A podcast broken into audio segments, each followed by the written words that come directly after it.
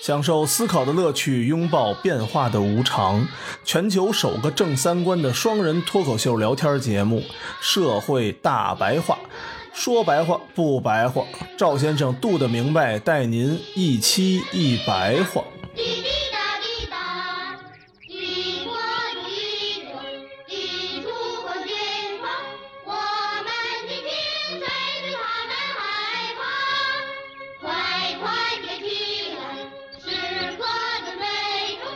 滴滴答滴答，滴滴答滴答，红色的儿童是革的内容，拿起刀枪，咱要。大家好，欢迎收听我们《社会大白话》，我是赵先生，对面呢是我们度的明白。大家好，嗯，上一期咱们聊一聊这个，所有的都是咱们由咱们时代构成的。对到底加班好，加班不好，也都是由时代影响的。对，嗯反正整个二十世纪吧，嗯，都是在讨论公平和效率到底应该侧重哪一面，对就一直是来回来去折腾，一直也没整出什么结论对，整个全世界的人民都在讨论这个问题，嗯但实际上啊，说实话，讲公平的人也不会嗯一点效率都不讲。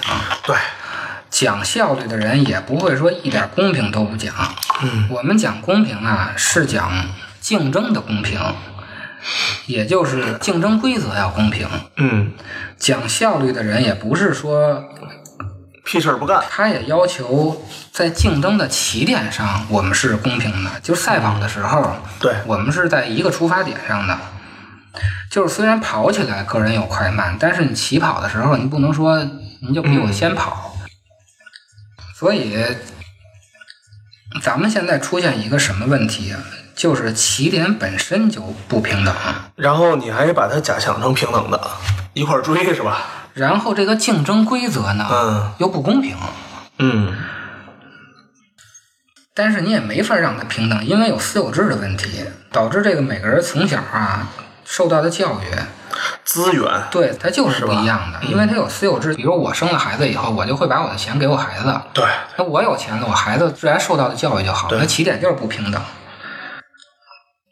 左派呢，之前解决过这个问题，嗯他想从根儿上解决这个问题，釜底抽薪，那就是消除私有制。嗯，这个咱们国家就干过呀，那呃对对对，是吧？消除税务干过咱们干过过，对苏联也干过，对东德也干过，对古巴也干过，朝鲜也干过，最后的行不通啊！问题是，现在金三胖都开始开放了吧？对，就证明这东西行不通，没戏，最能扛都扛不住了， 是吧？三胖都扛不住了。嗯按右派的路子呢，跑来跑去呢，那就是说剥削，，对，就是说投入的人越来越多，就是资本家那个拿的钱那越来越多套那套那套思路嘛。对，所以最终的解决办法呢，就是二次分配，嗯，挣得多的人多收税，对，然后补到这是后来大家感觉出来，对后来发现听起来最靠谱的事儿了，就是一个折中的办法，折中的，就多是交还多交钱吧。就是咱们之前说的凯恩斯嗯主义，结果呢也行不通了，为啥呀？全球化了，你不是管我多要钱吗？嗯我把这厂子弄到那个不要钱的国家去，对，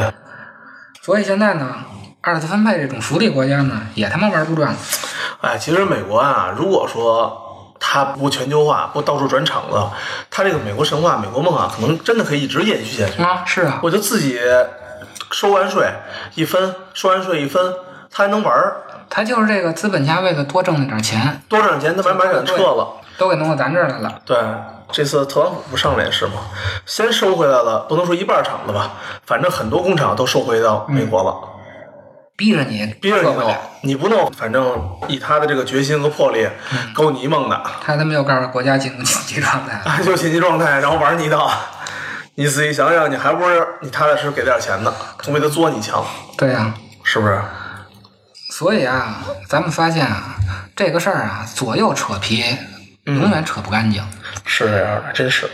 为什么这左右派互相骂又没法解决这个问题呢？嗯我们就深挖一层，那就要看看这个现代性本身是不是有问题。嗯咱们就往根儿上刨了，也就是我们《易经》那期说的，嗯西方它没有方向理性，嗯，导致这个现代化本身的方向可能就是错误的。如果你再在错误的方向上讨论如何解决这个问题，那是解决不出来的。嗯之前这些经济学家就说，发展产生的问题应该由发展来解决，嗯，就这是话说的没毛病，是吧？是吧？挺有哲理的你吧？发展的过程中，也许会产生什么解对决，方那你法？就再继续发展来解决啊以前发展的问题。对，但是啊，咱们说完一景以后，咱们啊都理解了，你方向问题是吧？就是你发展方向本身是错了的话，啊你再用发展去解决原来只那会个错误，激化是吧对你只能嗯错上加错。所以呢，我们现在在说这个文明的时候啊，嗯我们要了解一件事儿，不是说这个文明会随着时间的推动，它一定是进步的，它可能更像扭秧歌儿，进三步退两步，进两步退三步。哦，确实，它不能一直往前嘛。对，因为现在咱们呀、是受这个马克思这个五个阶段论的影响，马克思这五个阶段论到现在还适用呢。但是它影响咱们整个的一代人，他就认为啊，啊，现在的体制肯定比过去的强，呃未来的对这个体制肯定比现在的强，就对是什么对，奴隶、封建、资本、嗯，社会、共产，尤其是老百姓，真的对这么琢磨，都是这么认为啊对吧真的琢磨，下一代一定比我们这一代要强。对，，嗯这个本身就不是太靠谱。嗯咱们看现在这个现代性问题就知道了，现在又出现这么多问题吧，嗯你没法再用新的发展去解决，所以它这个文明啊，不一定是现在的比过去的强，未来比现在的强，哦它可能是一种扭秧歌的状态。咱们啊，拿两个学者在十九世纪末的时候、嗯对这个现代性的批判的文章，嗯咱们看看这个现代性到底是怎么回事儿。咱们也就知道为什么左右派互相他妈的倒腾也没倒腾出来一个所以然来。嗯第一个人是韦伯，写的是《新教伦理与资本主义精神》这本书。对，韦伯不是熟人嘛，嗯对吧？他的论点是资本主义精神是新教发展出来的。咱们当时说美国的时候也说过这个问题，嗯就是说吴亦凡的时候说过这个。他分析天主教的心理状态是一个非常人性的循环，这个循环是什么呢？罪，然后悔罪，嗯然后救赎，然后释放，嗯然后又产生新的罪， 嗯，再悔罪，他就这么一套嘛。就是我有了错了，我开始这对，自己反省自己反省我一下错了然后我再救赎一下，然后我就释放了嘛。对，相比之下呢，新教的加尔文主义呢，心理状态却有着巨大的张力，嗯它缺乏立即的救赎、嗯恩典的希望和对得以赦免的确然，嗯，因此没有任何释放。哦，这种张力被升华到此式的活动，这种活动现在摆脱了天主教所赋予它的神奇性，嗯而是可以从数量上计算，可以在此事中理性运用。嗯嗯，在激进新教中，视基督教徒为上帝意志的工具，这种更为动力性的观念取代了天主教乃上帝恩典的器皿这一相对静态的观念。哦，在罗马天主教，活动让一个人可以达到拯救。活动主要就是做善事儿。嗯嗯一些随意的教会确定数量的善功可以确保信徒进入天堂，而在加尔文教，善功确认拯救，而拯救是早就通过预定论建立的，但是却没有权威可决定或者保证应地位的合适或者如何实际上已经到达。因此，接踵而来的就是这种强迫性。什么强迫性呢？越来越多地把后来的忧虑升华到一个人的经济职业，即召唤，为的是证明拯救。嗯这什么意思啊？我给大家翻译一下。比如说天主教，它不是有教皇吗？嗯，教皇那就教皇说了算。啊，教皇就是上帝的代理，你只要干好事儿就能上天堂。嗯，因为我是教皇，我能代表上帝。于是呢，大家就做好事儿，这给然教后皇看呢。，教皇呢给你发一个天堂的证书，嗯哎，你干好事儿了，你可以上天堂了。嗯可是呢，新教不一样，咱们之前讲新教，新教没有教皇，嗯，他是直接跟上帝沟通的，那也就是说，谁也代表不了上帝。但是呢，他之前又通过一个理论啊，嗯推导出啊，做好事儿就是能上天堂，嗯他是通过论证的，但是又没有人证明这件事儿。嗯，没有了权威，按咱们现在话就没有官宣了。没有， 对，那谁来证明？明这一点呢？那只能是自己证明自己。嗯，怎么证明呢？就是埋头苦干，好埋头苦干就出现了资本主义了。哦，这个是新教和天主教的区别。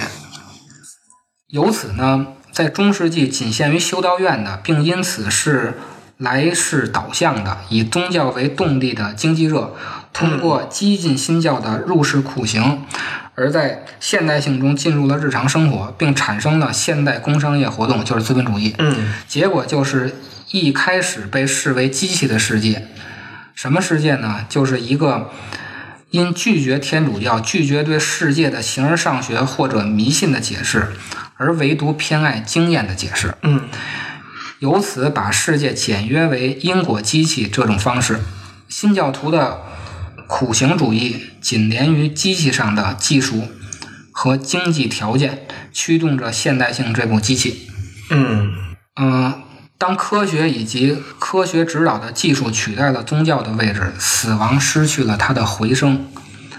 但与宗教不同的科学根本不为人性提供实质意义，它只为通过计算取得主宰提供感情上、心理上和精神上都不满意的手段。火，这个大家仔细理解一下这句话啊，我重新念一遍：当科学以及科学指导的技术取代了宗教的位置，死亡失去了它的回声，但与宗教不同的科学根本不为人性提供实质意义，它只为通过计算取得主宰提供情感上、心理上和精神上都不满意的手段。这还挺深的啊。啊。这种主宰不但包括宰制自然，也包括宰制人性。官僚制这架有活力的机器与具备这样的潜力，使人来处于前所未有的奴役状态。嗯它和没有生命的机器，没有生命的机器指的是工厂，嗯一道忙碌的建造捆绑的壳儿。这个是韦伯批判这个现代性的一段话。嗯咱们也就知道为什么左右派打来打去都没解决问题，因为整个的现代性其实这个方向就是错的。嗯后边啊，他的学生叫施密特，施密特说呀，当普遍的把手段紧迫性置于目的之上，就是手段当目的，嗯就是咱们之前说的坤卦当个乾卦。嗯公子如此扼杀了个人，以致他并不认识到自身毁灭了。现代性思维方式中最让斯密特恼火的是对自然的盲目主宰和开始被叫做工具理性的东西。他管这个工具理性叫朝向无意义目的的功能手段。呃，后边又说啊，产品迅速而高效地喷涌而出，根本不严肃考虑它们的伦理作用。一方面，理性等同于高效率生产；而另一方面，消费被非理性的冲动驱使。这段话呀，咱们就好理解了。嗯一方面，理性等同于高效生产，而另一方面，消费被非理性的冲动驱使。一边瞎逼买，一边瞎逼卖。。一边瞎逼造，一边瞎逼买，一边是理性的，怎么造的越多越好；一边是非理性的，胡逼买。因为啊，咱俩呀、干的活儿正好是这个理性和非理性这两边的中间那沟通的桥梁 中间商这对啊，咱拿车举例，是一年是好几十款新车发布，然后手机是一年好几十款手机发布，这就是理性高效的生产。然后呢，咱们呢给它一弄，让这帮非理性的人，本来你不需要换手机，本来你也不需要换车，对您就得换了，对，对吧？咱就是放大这种冲动消费、放大非理性的这波人嘛。而施密特认为啊，以现代性开端相伴出现的世俗化，最终将任何种类的道德实质都中立化了，嗯并因此产生了道德真空。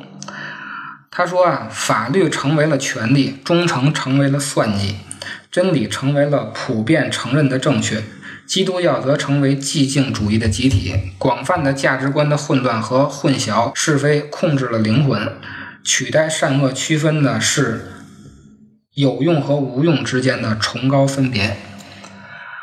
这是施密特批判现代性的一段话。这个啊，咱们儒家在两千年前其实就有相关的嗯都不止两千了，五千年左右了。就就有相关的这个说法啊。明知不可为而为之，嗯这是什么意思呢？后边其实还有一层意思，就是明知可为而不为之，嗯就是现代性啊，用能不能取代了该不该，嗯就是技术理性取代了方向理性，等于咱们两千年前就已经把这事儿都说明白了。对，先琢磨琢磨方向的事儿，对再那什么。然后现在呢，人西嗯方呢是二十世纪初的时候把这事儿想明白了，嗯咱们呢是原来想明白，现在又想不明白了。跟着人，因为跟着人家跑啊但是你跟着人家跑，你是跟着人家十八世纪的那个跑， 啊！没跟着人家十九世纪的那个跑。咱们不是已经玩命在赶了吗？赶到哪儿是哪儿吧。后边又说了啊，他认为现代性经济和技术思维所维护的规则不适用于人类，嗯而只适用于机器。嗯啊管那家这句话说的挺有道理的呀。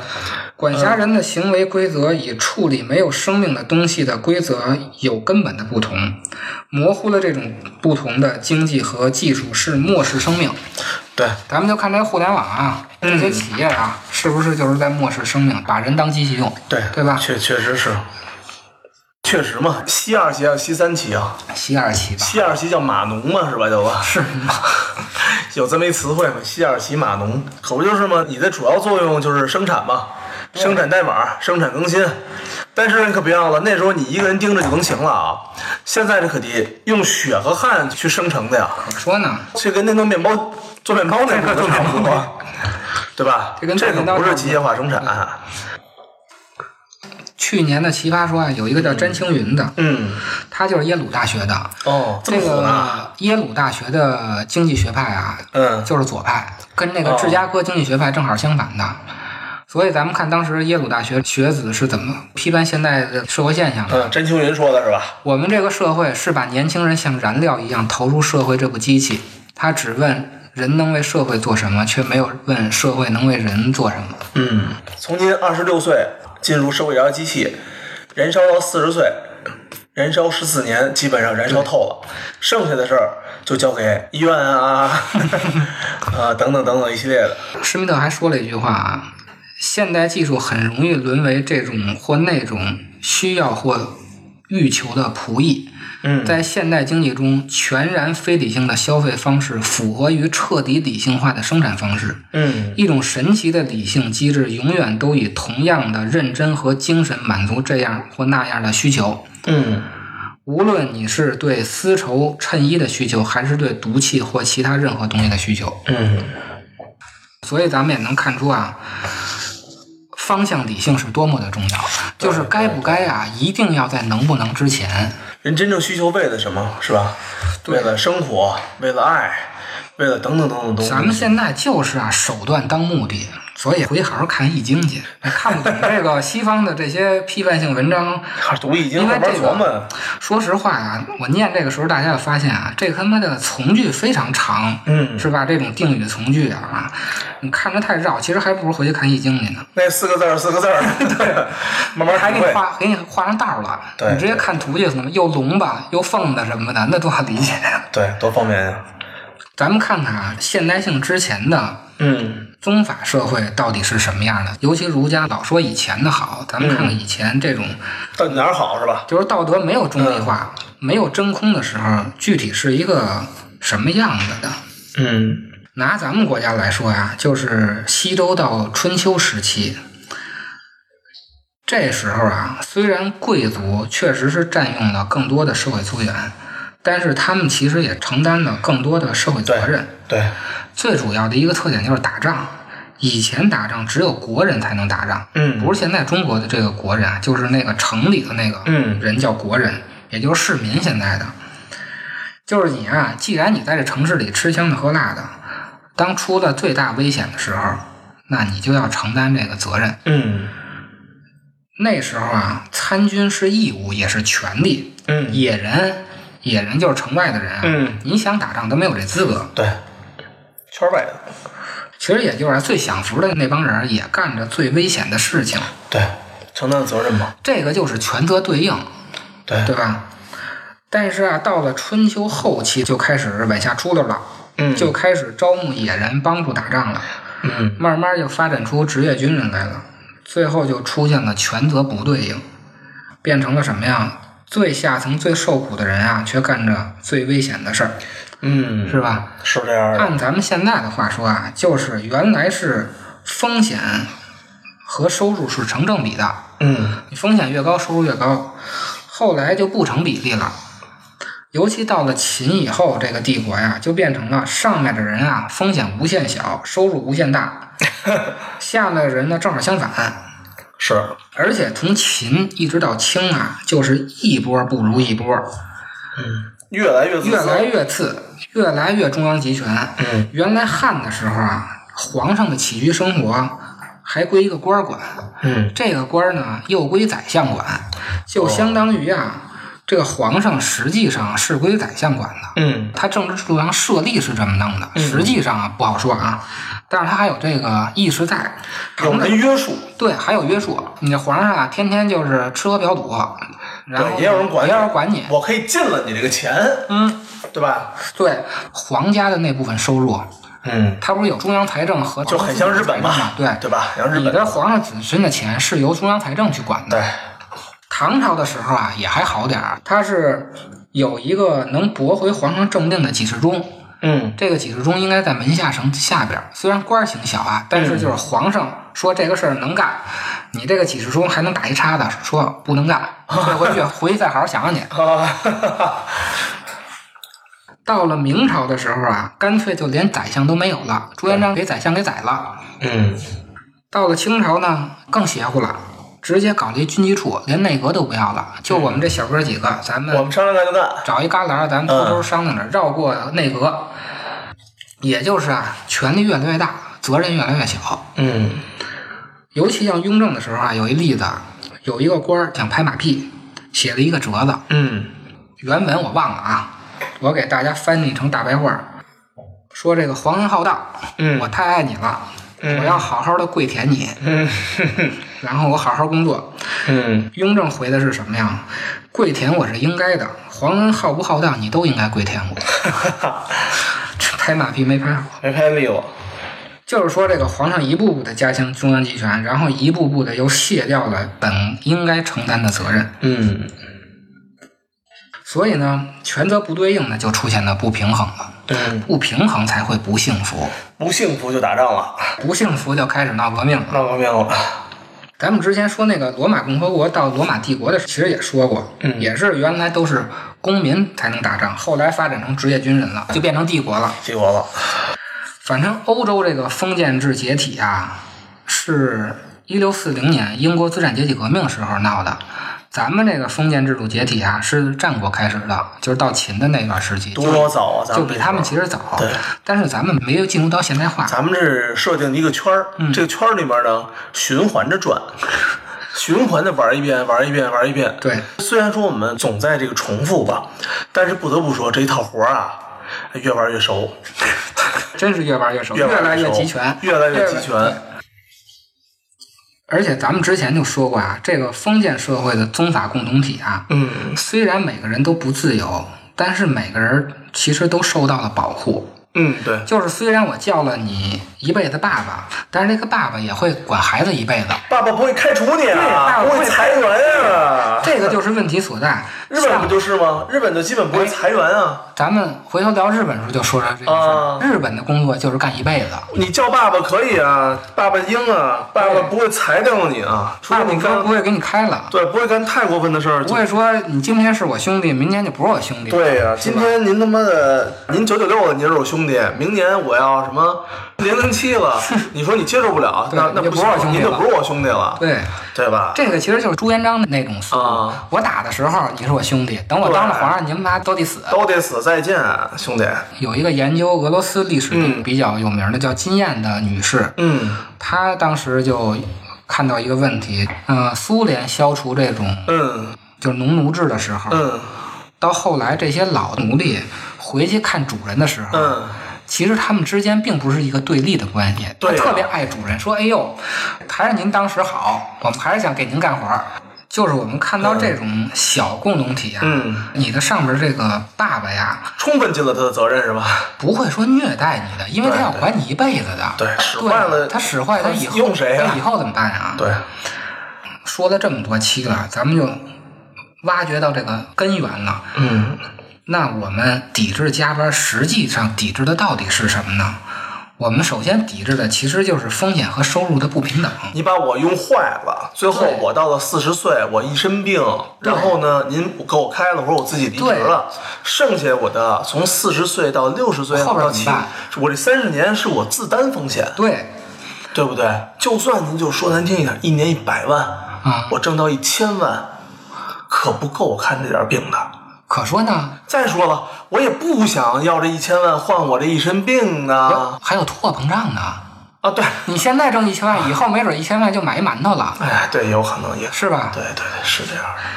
谁都不能保证自己拿到这个钱投资对一定会成功。，对，所以最关键的就是，咱们在最好的嗯年龄找了一个干爹，对干爹却没有管你一辈子，对，干爹真的就爽了一真的炮，是就吧？爽了一下，啊因为人不是机器。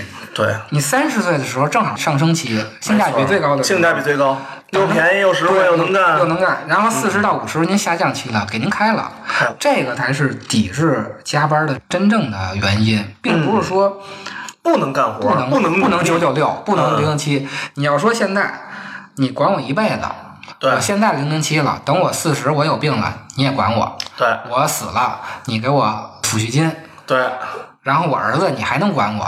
对这时候那我就心甘情愿的当奴隶。对是吧？对这个就是封建社会那种宗法共同体的样子。对，没问题，对吧妥妥没问题吧？妥还是那句话，日本不就这样吗？对啊，没准咱孩子接个班儿什么的，对吧？咱们现在用的是嗯刘邦和朱元璋的那个套 路，卸磨杀驴。卸磨杀驴的逻辑对用在这个称兄道弟的这个环节对上了。你还告诉说什么幸福是奋斗出来的？嗯幸福就是给你宰了，我当皇上我才能幸福呢，嗯，是吧？只有我当 E CEO。也就是因为什么呀？你虽然讲契约自由了，嗯，但是呢，企业就不会对你负一辈子的责任了，对因为咱们是契约精神，契约到哪天咱们就算哪天，对没到那天之前我就玩命用你，对，对吧？这个就是契约关系跟血缘关系的区别，嗯血缘关系它是真能管你一辈子的，没错。对吧？契约关系只是在契约之内，嗯，我使劲用你，然后等你老了以后，国家管你，因为我交税了。嗯嗯，现在是这么一个逻辑，但是现在咱们发现这逻辑不靠谱，对，嗯对吧您把人使得过了，就剩我国家养你了。所以呢，现代性产生这种契约关系啊，到底是不是优于血缘关系？咱们通过这么多期是可以存疑的这件事儿，嗯咱们可以反过来想想，契约关系是不是就一定是比血缘关系要好？对，但是呢，后来这个资产阶级就通过暴力嗯铲除了封建特权等级，其实也把那些自愿处于人身依附地位的那些嗯人嗯，给他推到了原子的社会中去了。嗯，必费啊，他谁都必费啊。整个的资产阶级革命是强制这些原来人身依附的人接受自由。哦我本来不想接受自由，你逼着我接受自由。英国那些什么大管家呀、还有什么之类这种大贵族，不以前家里用的对啊不都这样吗？对对都是世代对啊，什么什么东西的，然后你把我散出去了，你就不管我了。对，让我找工作。对呀、刷盘子一天刷他妈十个小时，还不如以前跟贵族什么哪个王亲家，对对我就起三顿饭就完了。其实也没有真正的消除人身依附关系，反而啊，最终的结果就是让特权阶级负的责任越来越少。对对对，这也是啊，现代社会为了平等和效率啊，折腾来折腾去都没折腾明白的根本原因，就是整个现代性的方向其实是错的。嗯，你说这个现代化过程啊，到底是一步步的给咱们带向了天堂，还是推向了地狱？反正呢，福大家确实享了，对吧？享点福，享点福。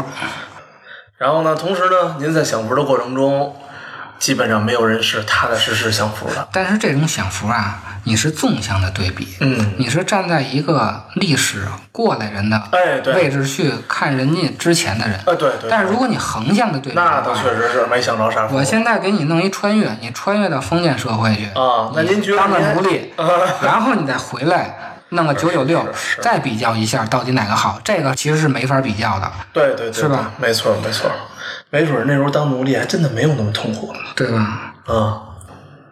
那你说怎么解决这个问题呢？一种解决方法，那就是复辟，嚯，这是咱们退回去。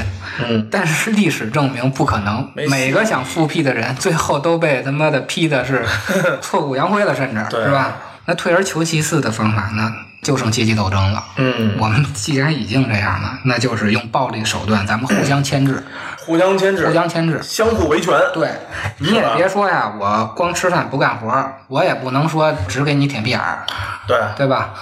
就剩斗了。就剩斗了，就是咱们嗯之前说的这个，保证相互的完全的摧毁。你拿枪顶着我，我拿枪顶着你，其实就有点像，就那美就是美国工会美嘛，国的对，啊，NBA 也罢工，咱不老看什么好莱坞、看嗯漫威什么等等这些东西吗？编剧们罢工，对，我就想，编剧们还能罢什么工呢？ 谁也别说谁善良，谁别说谁善良是吧都挣钱，就拿枪口指着对方。针尖儿对麦对芒，你敢迈过一步，啊我就就敢帮着你开枪，但是我也不会迈过去一步，因为我一迈你也给我崩了。你也给我崩了。退而求其次的方法嘛，对，咱们呢这次呢也算是对这个各个阶级开始一次萌芽。对，再过二十年，这次九九六的这个战争，嗯，将会是一场纪念意义的，对，没准会写入历史啊，没人会这写三入百年历啊史了。啊，这个问题啊，其实咱们小时候也学过，嗯，学过什么呢？而且还背过啊，国防功夫。嗯我给大家念一段啊。嗯，咱们念一段收个尾。呜呼！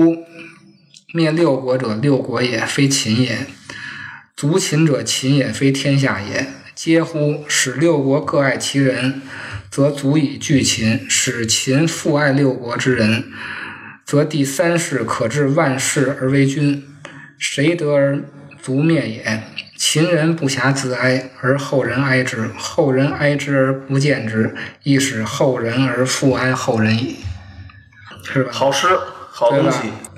忽然想起一首歌来，嗯我们同事说让彩虹合唱团嗯给出一首九九六这个活动的嗯，主题曲。主题曲。嗯这主题曲我已经想好了，啊就是啊，少年先锋队对歌。第一句怎么唱的？啊我们是共产主义接班人，啊！我们他妈不是资本家的接班人，啊哦我们更不是他妈舔资本家屁眼儿的接 班人。我们继承了革命先辈的光荣传统，爱祖国爱人民。我们不爱你，你们好好回去啊唱唱这歌，读读阿房中赋。 再他妈这么折腾，我们就给你家灭了。 我们他妈有革命 革命先辈先辈的光荣传统，川川总，啊我们的红领巾是吧？嗯不是资本主义接班人。对，不要忘了，咱们是一个无产阶级专政的国家。嗯， 每个词儿都是无产阶级专政。对，一会儿咱们把这个就用在结尾曲是吧？ 然后大家也重温一次，大家到时候集体啊唱首这个歌儿，嗯，把你的愤怒，是吧？好，谢谢大家收听。咱是共产主义接班人，继承革命先辈的光荣传统，爱国家、爱人民，鲜艳的红领巾飘扬在前胸。我们奋斗，奋斗的人民，万千喜鹊千里斗争，斗向着胜利，勇敢前进，向着胜利，勇敢前进，前进，向着胜利，勇敢前进，前进。我